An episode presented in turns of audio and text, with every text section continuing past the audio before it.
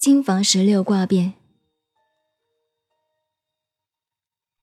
现在讲卦的变化方法，这方法用之于卜卦、人事的预知。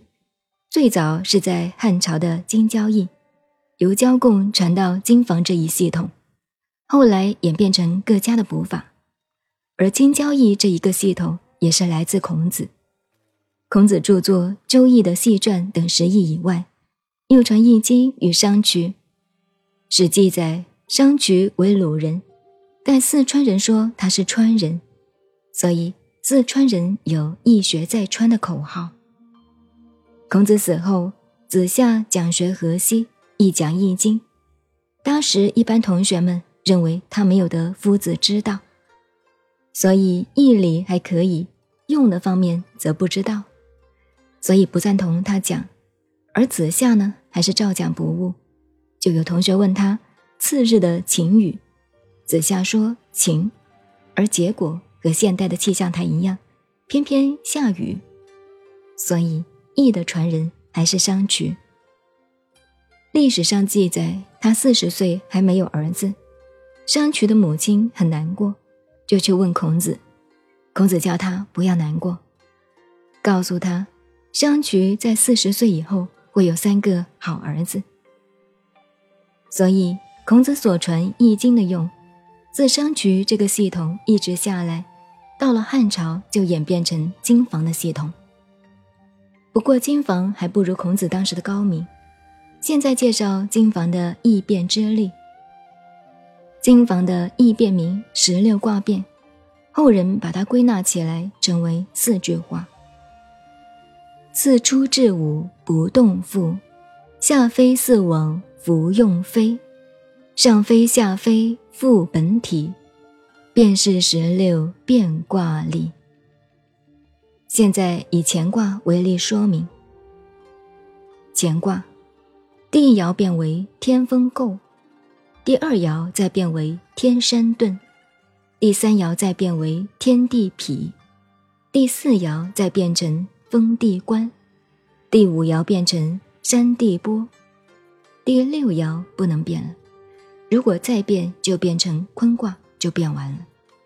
所以第六爻不变，因之第六爻在用的方面是不动的。这不动的第六爻就成为宗庙。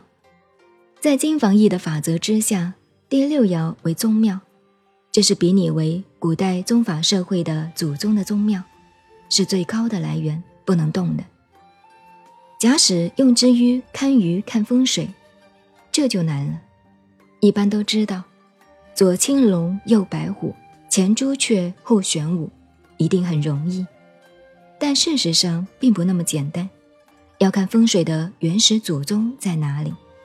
就是把风水看成一条龙，要看山势地势的来源，有所谓始祖、高祖、曾祖，然后才成为这一个地方。而卦变中宗庙的道理亦是如此，所以变到五爻、第六爻不变。在《周易》的八宫卦里，山地波之后为火地晋，这个火地晋就是第四爻，以及外卦的第一爻又变了。这种变卦的现象，我们也曾经说过，一般人称为游魂卦，而在金房易中，这一爻的动。叫做下飞。这样一介绍，大家就清楚了。如果不加说明，从书上看，这个下飞的问题就搞不通。什么上飞下飞的，从哪里飞到哪里去，无法懂得。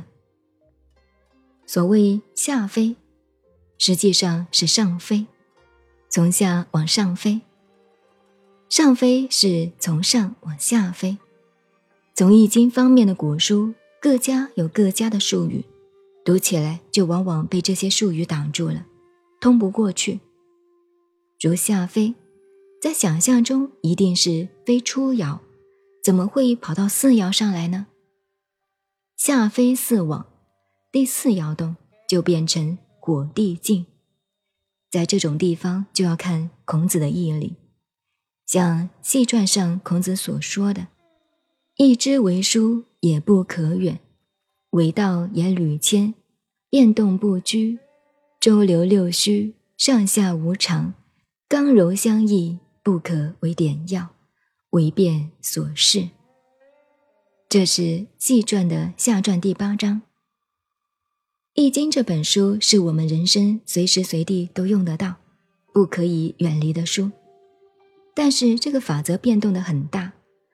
如果以呆板的头脑认定是一个固定的法则去学，那么就不容易懂了。易是活的，尽管懂了它的这些法则，可不要被这些法则拘束住。今日学了金房易，也不一定非学金房易的办法不可。他金房可以创造，同样自己也可以创造。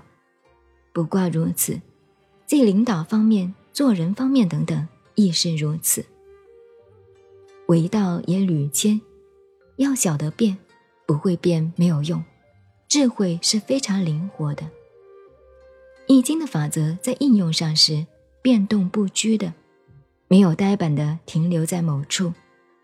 如卜卦有移动，这个变态如何变化，需要研判，需要了解。